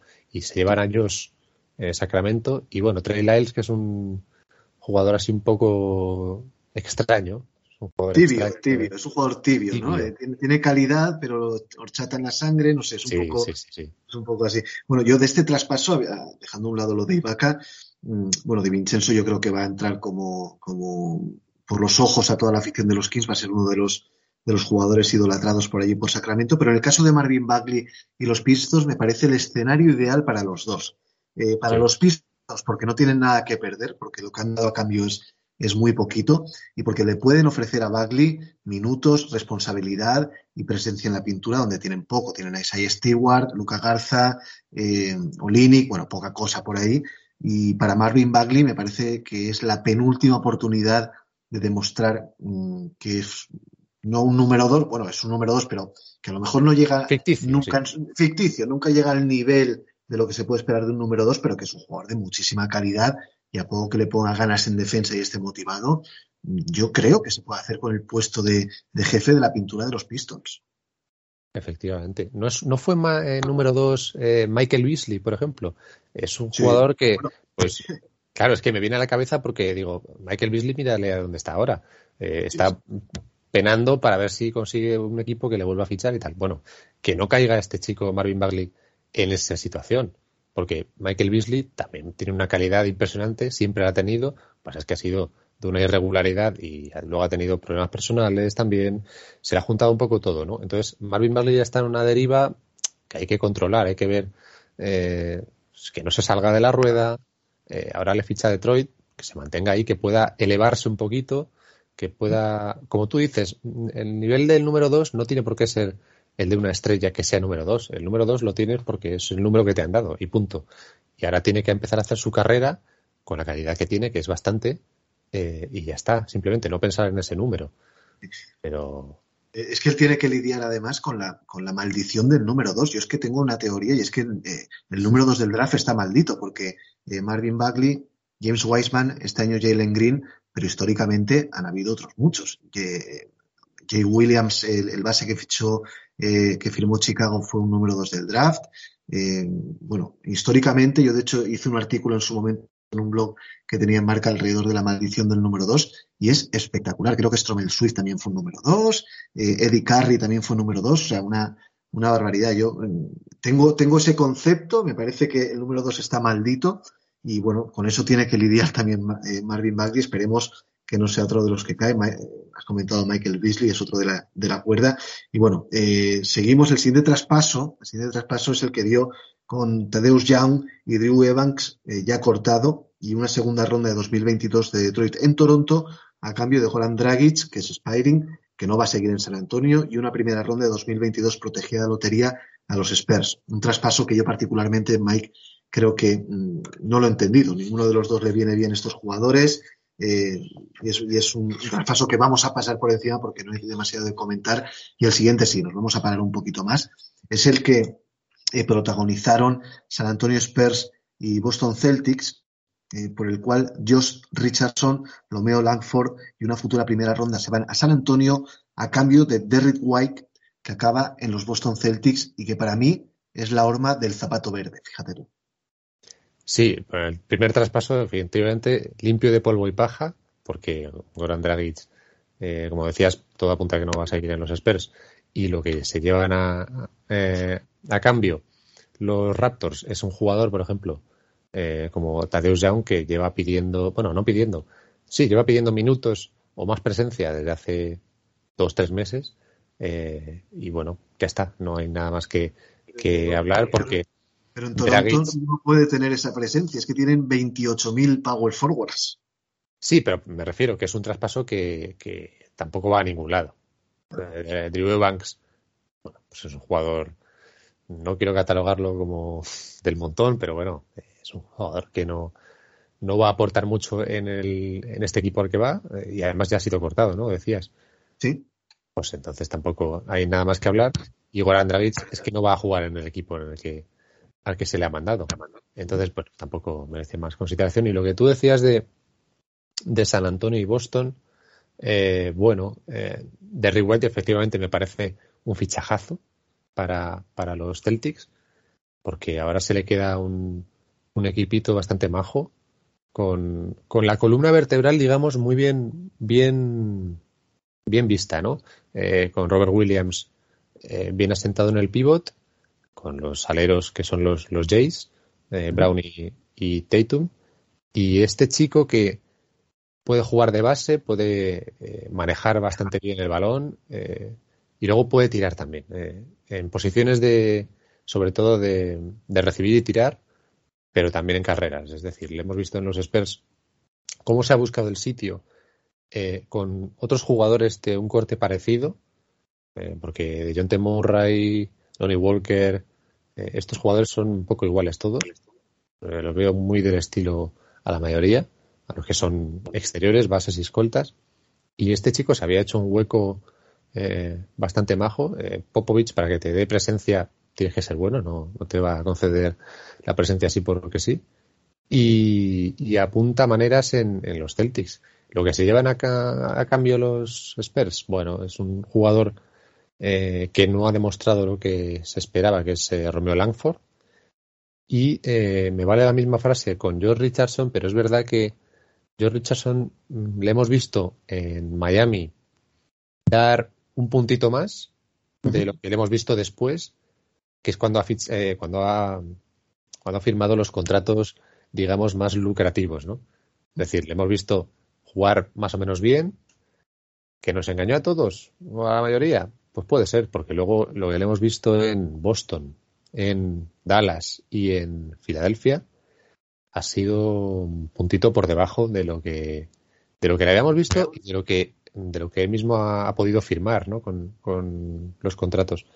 Eh, no sé si Greg Popovich le va a poder encarrilar, eh, porque es un jugador que había demostrado que podía defender agresivamente si se lo pedían y podía meter tiros de tres sin llegar a ser un 3 clásico, pero podía meter tiros de tres, eh, tiros de media distancia, tenía presencia en el poste bajo si querían jugar con él y sacarla fuera, no porque él fuera a hacer el posteo por sí mismo, pero eh, tenía recursos de sobra.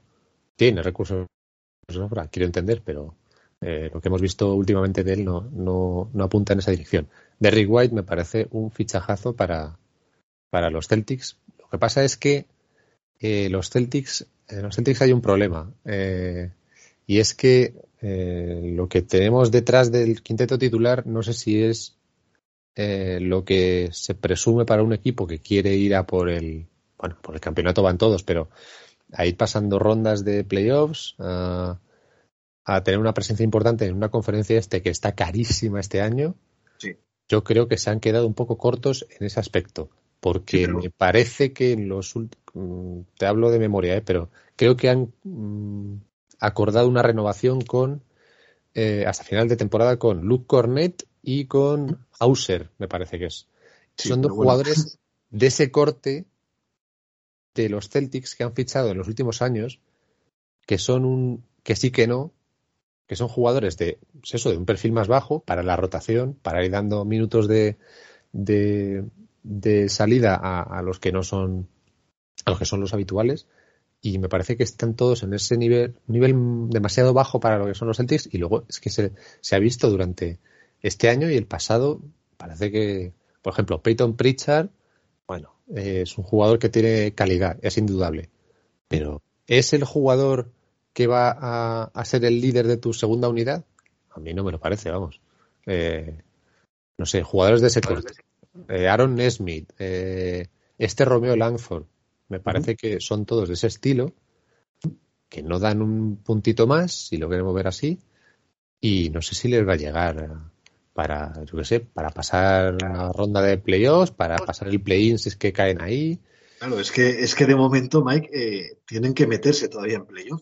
Y claro, claro.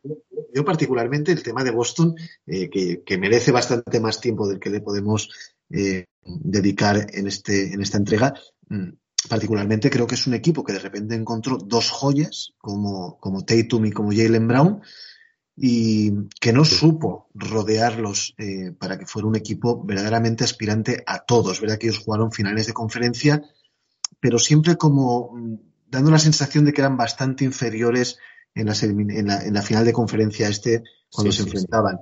Y luego mm, los jóvenes que han ido eligiendo en el draft después de estos dos Jays ya no han dado el paso adelante, ya no han sido eh, jugadores diferenciales y no han sabido rodearlos. Entonces les han pasado por la derecha equipos como Filadelfia, Brooklyn, Milwaukee, eh, claro, y ellos han quedado a un nivel en el que están un poco en tierra de nadie y los Jays van cumpliendo años, que de momento está muy bien porque es más experiencia, pero va a llegar un momento en el que cada año que cumplan va a ser peor. Por lo tanto, mm, no sé si el proyecto o se ha estancado o ha llegado eh, a, su, a su más a su límite. Yo por eso digo que el, fichaje de Rick White, que a mí es un jugador que siempre me ha encantado, es posible que sea la primera piedra para intentar un paso adelante de los Celtics, porque es ese jugador que te va a organizar, que te defiende bien, que no comete locuras, que puede salir desde el banquillo, ser titular.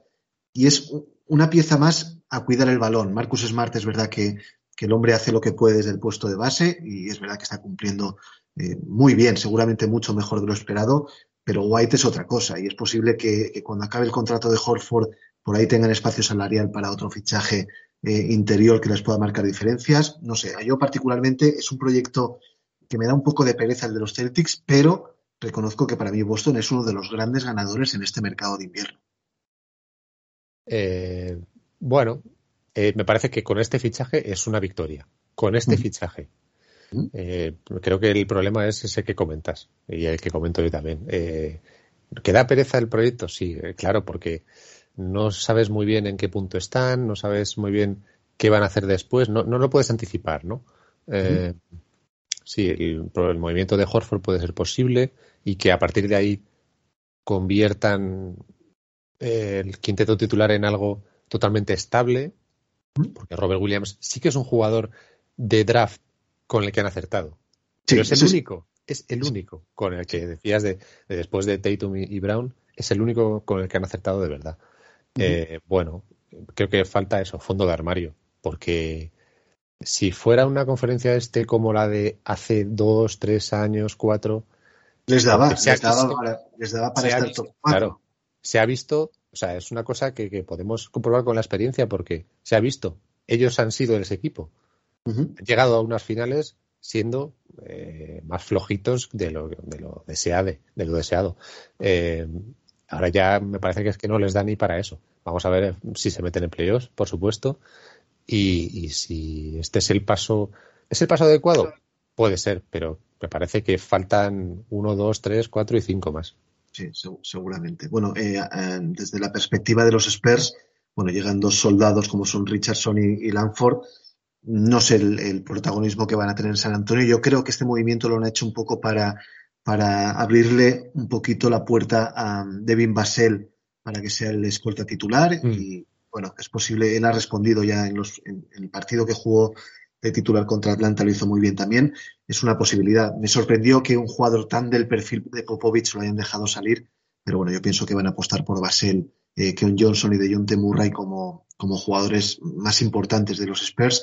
Y bueno, el siguiente traspaso que sí que vamos a pasar de Rondón es el de Boston. Envía dos jugadores lesionados como Bol Bol y P. Dossier, además Spirings, más una segunda ronda eh, más dinero en efectivo a Orlando a cambio de una futura segunda ronda. Este lo pasamos directamente.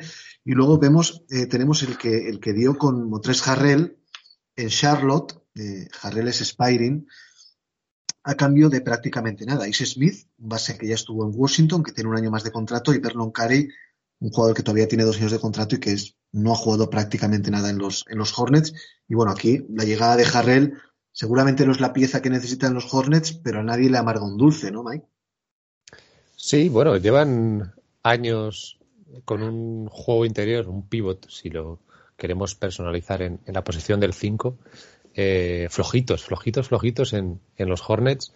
Eh, Cody Seller ha sido el titular durante varias temporadas. Bueno, eh, creo que la frase te da una medida ¿no? de, lo que es lo que ha sido eh, los Hornets, con no solo con Borrego, sino en la anterior etapa con, con Clifford. Bueno, este es un jugador que aporta, aporta en ataque muchísimo. Eh, si es el jugador que, por ejemplo, vimos en los Clippers, el que fue sexto hombre del año. Si es el jugador que hemos visto en los Lakers últimamente, y esta temporada hemos visto retazos en, en Washington, pero claro, en Washington, por ejemplo, ha, acabado a palos con, con un compañero, con Ketavius Caldwell Pope en, en, uno de los descansos de un partido. Entonces, bueno, sí, es que debe un jugador ser, que además era compañero tío, suyo en los Lakers. Es un tío complicado. Debe ser un tío dificilito, dificilito Harrell, debe ser eh, complicado de lidiar con él. Yo creo que es el tipo de jugador que se cree más de lo que realmente es y por ahí yo creo que se le, se le escapa el agua, ¿eh? me parece a mí. Sí, sí, sí.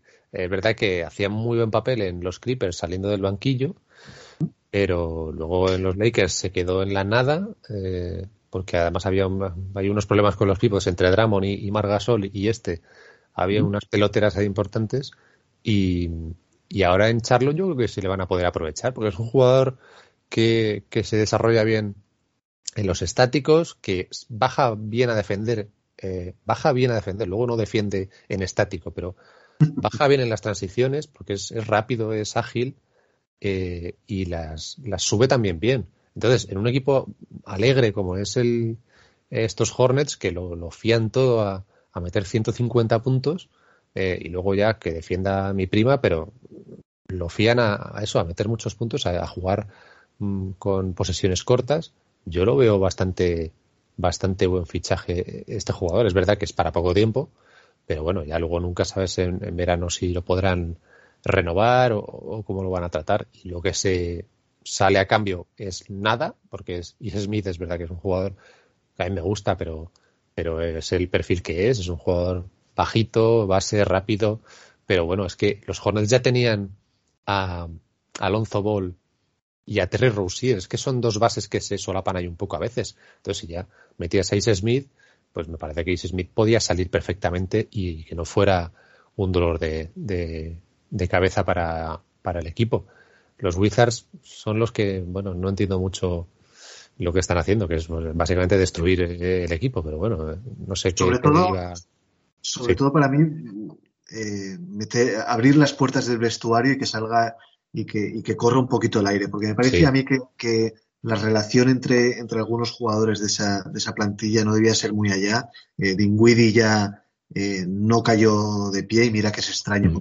como Dinwiddie y lo de Caldwell Pope y Harrell, pues lo has comentado tú, que dos ex compañeros en Lakers que se van juntos a Wizards y que acaben a palos durante un partido, pues hijo, eh, verdaderamente te da la muestra de lo que es. Mira, eh, déjame que te, que, te haga, que te pregunte por algo que no tiene nada que ver con el deadline, pero sí que quería comentarlo con alguien. Eh, a mí particularmente me está decepcionando James Borrego. Me parece que está sin darle cancha a Bognite, que es un pick alto del draft. Kai Jones tampoco está jugando nada. Y no acabo de entender yo mucho las rotaciones, dejando en muchos minutos clave de los partidos a la Melo Ball en el banquillo. No sé, me parece que no está eh, creciendo como entrenador al ritmo que demanda esta plantilla. Es posible, sí, sí. Eh, bueno, esto, eh, uno de estos jugadores, Kai Jones, creo que además harían uno de los rumores de traspaso que podía ser por unos picks o, algo parecido. Al final se quedó, pero bueno, es uno de los que tampoco tenía clara la continuidad en, el equipo. James Borrego es que es, es un jugador, es es un jugador, iba a decir, es un entrenador eh, todavía, bueno, un tanto inexperto, sí que lo hemos visto en, una etapa anterior, pero, pero nada, muy poquito. Y ahora en Charlotte, eh, bueno, es que es un equipo un poco inestable.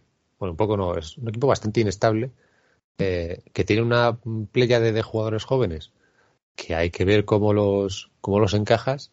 Y, y Lonzo Ball, digamos, es la punta de lanza la Melo, la Melo. De, la, el, sí, Lonzo Ball. La Melo Ball es la punta de lanza de, de, esto, de esto que te digo, porque es, es la joya de la corona, digamos.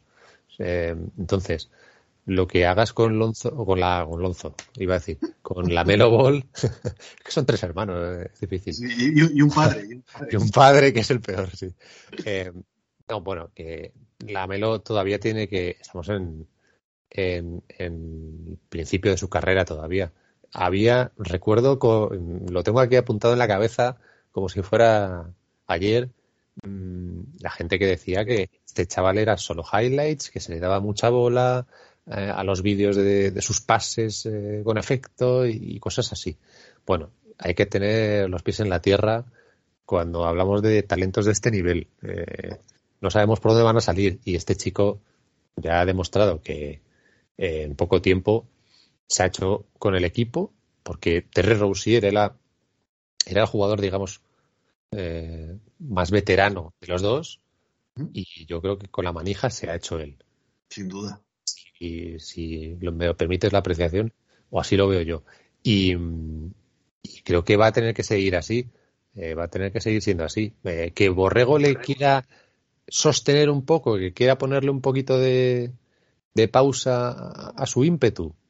Bueno, pues vamos a ver cómo sale, porque al final todo esto son resultados y si llegan a los playoffs y, apuesta por otra cosa, pues apostará por otra cosa y, saldrá bien o saldrá mal. Eh, me parece que está todo en pañales en este equipo. Y en pañales bien, ¿eh? pero todavía hay que ver cuando se enfrenten a unos Nets o un... Ponle el equipo que quieras en, playoffs, porque va a estar, ya te digo, carísimo. Y, vamos a ver cómo responden, porque si es un equipo eso, irregular, juega mucho al ataque, pero en defensa, pues claro, tampoco la Melo Ball no es defensor. Eh, no lo, ni lo va a ser tampoco. Pero, bueno, puede darte ahí el puntito.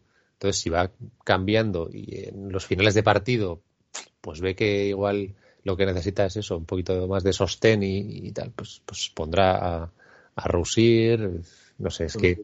Pero no sé yo, eh, Mike, si, llegan tres partidos seguidos de finales apretados, si deja la, a la Melo en el banquillo, no sé yo lo que puede durar Borrego en, el equipo. ¿eh? Es una declaración de intenciones también, puede ser. Porque a lo mejor sí que es verdad que personalmente una de sus filias es la Melo Pues quién sabe. Eh, como no estamos ahí en esa cabeza no, o no tenemos información, no lo sabemos. Pero, pero bueno, eh, en ese equipo ha estado Billy hace no mucho y, y es verdad que, que lo tomo siempre como ejemplo porque es verdad que Billy Hernán Gómez se queja, claro, de que no tiene minutos eh, en los equipos en los que está, pero es que ya ha estado en tres equipos. y en ninguno de ellos ha tenido minutos o presencia y es verdad que acumula buenos ratios de, puntos y rebotes por partido por los minutos que tiene, pero ninguno, en ninguno tiene continuidad. Entonces, uno de ellos fue Borrego. Y en esa etapa es en la que se veía más claro, por esto que te decía antes de lo de, lo de los pivots, Cody Seller y, y Villombo estaban ahí como, compañeros suyos, parecía que tenían poco nivel en la pintura. Y Billy tampoco, tampoco se ganaba la confianza de Borrego. Pues por algo será. No sé si tampoco, si era una filia de Borrego, que es, es así, o, qué pasaba, pero no se ganó su confianza. Me parece que eso era, eso ha sido una, una constante en su carrera en NBA. Y con Borrego, que era uno de los entrenadores que tenía, pues bueno, pues se decidió así. Y a lo mejor Borrego es más cuadriculado que, aunque sea más joven que, otros entrenadores más viejos de la liga, pues a lo mejor es muy cuadriculado. Aunque esté en los Hornets, que no es un equipo cuadriculado, pero bueno. Mucho menos, es, totalmente antagónico seguramente a, lo que él pueda, pueda ser como entrenador. Bueno, hablabas hablábamos antes del mal ambiente en el vestuario de los Wizards, eh, tal, fue, tal es así que, enviaron a Aaron Holiday a Phoenix a cambio de nada, de cash considerations. Y el siguiente traspaso que tenemos, que también podemos pasarlo un poquito por encima, si quieres comentar algo rápido, eh, Torrey Craig, que estaba en Indiana, se marcha a los Phoenix Suns, equipo en el que estuvo antes de recalar en los Pacers, y a cambio eh, llega Jalen Smith, un jugador joven, pick 10 de hace dos temporadas, y que no le dieron bola absolutamente nada en los Suns hasta esta temporada, durante, que ha jugado algunos partidos, tampoco demasiado, y una segunda eh, ronda futura Indiana Pacers. Bueno, yo creo que les viene bien el cambio a los dos, porque Jalen, eh, Smith no iba a seguir en Phoenix, es complicado que siga en Indiana, y Torrey Craig, pues bueno, un jugador de rotación más para los, para los Suns de Monty Williams, que lo conocen, que, él conoce la franquicia el estilo de juego y, que puede ayudar, ¿no? A mi modo de ver. Y si le conocen y saben que puede ayudar, por algo le habrán fichado, entonces me parece un, pues eso, un traspaso muy bien hecho por parte de los Suns, que es verdad que es que Smith no iba a tener sitio, ya lo has dicho tú, porque tuvo algunos partidos cuando se lesionó McGee y, Ayton también ha estado fuera, entonces ha tenido algo de presencia, pero claro, luego ficharon a Villombo y Villombo ha respondido bastante bien. Entonces, claro, ya con, estos jugadores recuperados, con McGee, que es el, center suplente, y Ayton, que es evidentemente el center titular, ya es que no iba a tener ningún, ninguna posibilidad de jugar. Aunque pueda jugar al 4 también, ¿eh? pero no le veía mucho futuro ahí y tiene una salida buena a unos países en los que ya no está Sabonis, en los que, bueno, vamos a ver cómo casa con, con Turner y, y Torrey Craig me parece el fichaje de este traspaso, evidentemente, porque da una presencia defensiva a los Suns que van a por el campeonato importante y que además ya conocen. Sí, eh, bueno, el tema Jalen Smith es uno de los grandes errores, a mi modo de ver, de los últimos años de una gerencia. Eliges un pick 10, no confías en él, no le das el cuarto año de rookie y ahora destaca un poquito en algunos partidos, pero es Spiring. cuando llegue verano puede firmar con quien quiera y encima el equipo que lo tiene, en este caso Indiana, no le puede ofrecer más del cuarto año rookie, con lo cual se va a marchar de Indiana sí o sí. Bueno, un alquiler, a ver cómo sale por ahí. El penúltimo traspaso que tenemos mm, también tiene como protagonista a Boston. Eh, Daniel Tice vuelve al Garden eh, después de, su paso por Chicago y por Houston y se marchan a los Houston Rockets, eh, Dennis Schroeder, que los Celtics estaban como locos por, por sacárselo de encima, en Scanter, ahora Freedom Canter y Bruno Fernando, que se marchan a Houston y que, bueno, ninguno de los tres seguramente vaya a continuar. Creo que Canter ya ha sido cortado.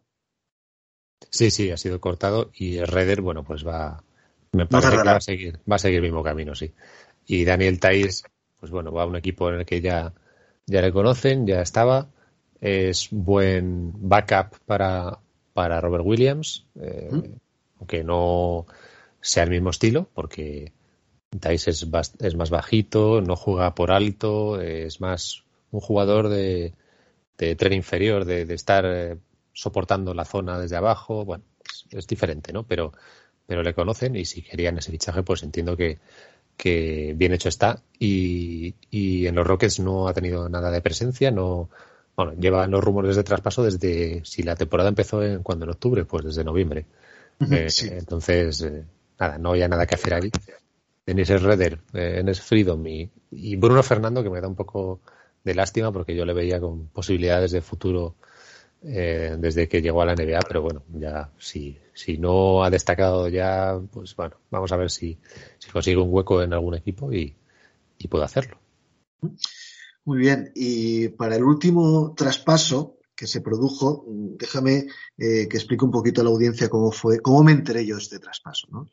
Eh, seguidor de los Dallas Mavericks declarado, estaba haciendo un directo en Twitch con el canal con el que colaboro, Run, NBA, y un compañero, eh, Pau, por Zingis traspasado. Y yo, hostia, qué alegría, tal, no sé cuántos. ¿A cambio de quién? Y yo digo, Bradley Bill, Bradley Bill. No, por Dingwiddie y Bertras. ¡Me cago en la... eh, estamos seguramente ante el peor movimiento de, toda la jornada del deadline. Es el que dio con Kristaps por Zingis y una segunda ronda en Washington a cambio de Spencer Dinwiddie y Davis Bertrands con su mastodóntico contrato en los Dallas Mavericks. Si tú puedes explicarme algo que haga, que haga convencerme de que este movimiento tiene algo de sentido para los Mavericks, Mike, te estaré eternamente agradecido.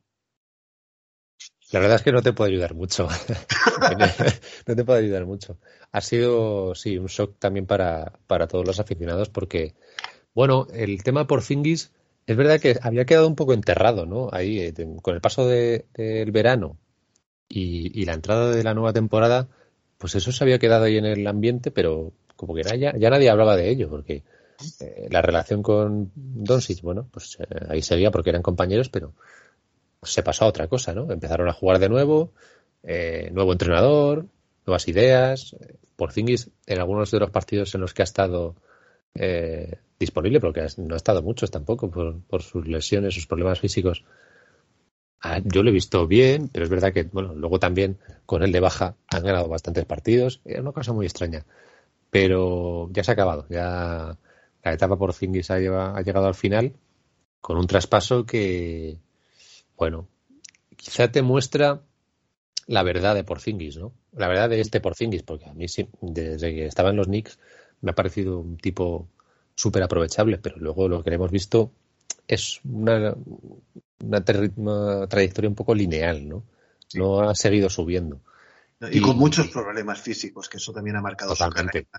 Eh, entre los problemas físicos y los problemas de carácter, porque hablábamos de un jugador especialito en Montres Harrell, también hemos hablado de personalidades extrañas en, James Harden y Ben Simmons, eh, déjate al letón atrás, ¿eh? porque también es especialito el tío.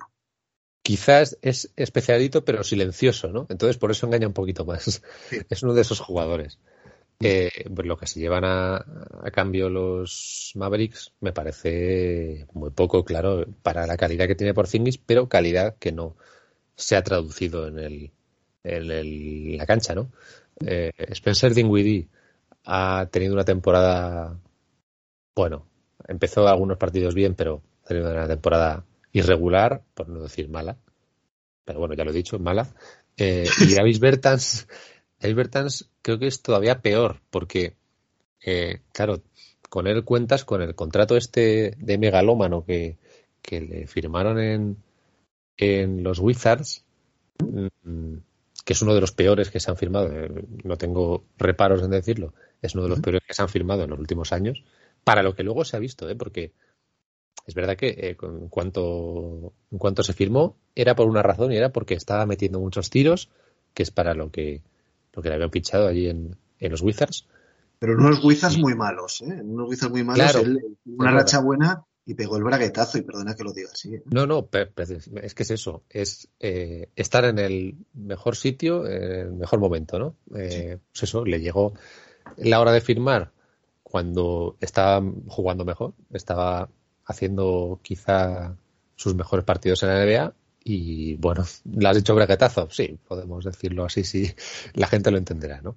Eh, yo creo que le puede aportar a los Mavericks lo que hacía bien en los Wizards de cuando firmó el contrato aquel, pero claro, no es el que estamos viendo ahora, que no mete, no mete los tiros y luego tampoco es que es un jugador especialista, eh, no es un all around, digamos. Eh, eh, por ejemplo, para en defensa tiene serias dificultades si le mete a alguien al poste bajo a, intentar defenderle, ahí va a tener dificultades.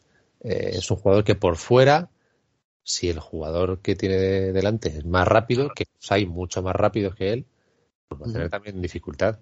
Y a la hora de atacar. Hay que es catastrófico, no, no vamos a darle muchas más vueltas. Es que claro, claro por dónde cogerlo, vamos. Lo que se lleva en los Wizards es un jugador que sigue teniendo una calidad para mí muy valorable, que es por Porzingis, pero que necesita un, reset, necesita un chispazo en la cabeza y empezar a jugar como, pues como el que era en su primer año en los Knicks, olvidándose de la rodilla, olvidándose de... es difícil olvidarse porque lo tienes ahí, ¿no? Pero si no le da más lata, pues pues podrá hacer una carrera digna en la NBA. Eh, Si no, pues lo va a tener más complicado, claro. Wizards se lo, juega un poco a eso. Sí. Yo particularmente, Spencer Dinwiddie siempre ha sido uno de mis bases favoritos. De hecho, eh, siempre he pensado que en Dallas eh, era un jugador que nos hubiera venido muy bien. A mí no me desilusiona Dinwiddie, es más, me gusta es un jugador que, tengo mucho interés en seguirlo en Dallas.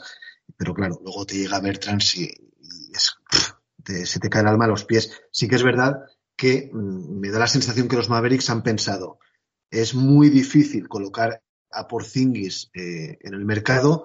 Bueno, seguramente dos contratos, mm, que, uno de 18 y uno de 16, va a ser más móvil mover uno de los dos que no uno de 33, que es lo que está cobrando Porzingis. Es la única eh, posibilidad, el único argumento válido para que desde la gerencia de los Mavericks hayan dado lo que hay a este, a este traspaso. Está bien visto eso, porque es como eh, los contratos que ya no se utilizan, que ya están cortados y se siguen pagando, que se despiezan en varios años, pues esto es igual, pero con, con jugadores, ¿no? Con personas.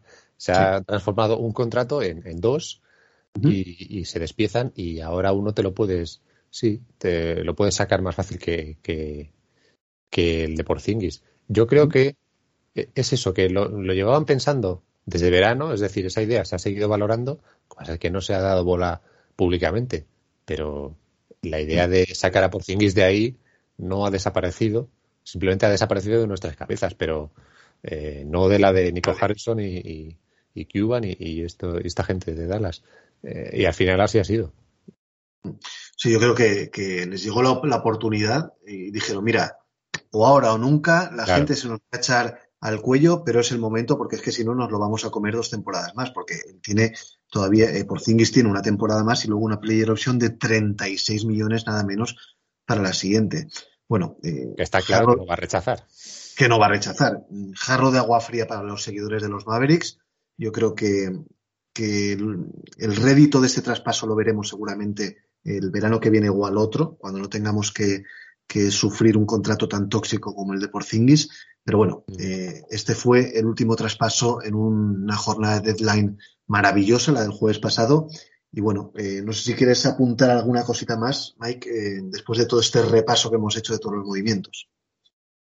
No, es verdad que hay años buenos, años malos, y, a mí este verano, o sea, este verano, este, este, este último cierre de traspasos me ha pillado un poco como a contrapié, ¿no? Porque lo de Harden eh, es verdad que se venía hablando en los días anteriores, pero yo como que no le daba mucha credibilidad, sinceramente. ¿eh? Y claro, luego te encontraste la bomba ahí el último día. Este otro traspaso del que hemos hablado hace poco, el de Porzingis, por lo que te decía mismamente, porque ya no estaba en nuestras cabezas, pues no te esperabas que ese fuera el, jugador a mover, ¿no? Es verdad que era el, lo lógico en verano, pero ya no ahora en febrero, quizá, porque con todo lo que ha pasado, pues igual era otro jugador. Y, el de Ibaka también, bueno, Ibaka se esperaba que se moviera, pero quizá no al campeón. Eh, y es verdad que a Ibaka le revitaliza esto de una forma impresionante y, y Ibaka ya tiene un anillo y bueno, los Bucks van a por el segundo y si no me equivoco solo quedan con dos Pau Sol, ¿no? De los españoles. Así que podría igualarle. Sí, señor. Pues eh, Mike Maestre, Diario As, muchísimas, muchísimas gracias por haberte pasado eh, por Basser Bitter y bueno, eh, hasta la próxima, hasta cuando quieras, que aquí tendrás un hueco siempre que te apetezca. Muy bien, Pau, muchas gracias por invitarme. Hoy ponemos el punto final con Everybody's Changing, una fantástica balada del grupo británico King del año 2004. Para la revista Rolling Stones, la canción número 28 dentro de las 100 mejores canciones de este siglo XXI. Así pues, con esta pieza os dejo y yo me despido hasta la semana que viene. Un fuerte abrazo a todos y nos escuchamos el próximo martes.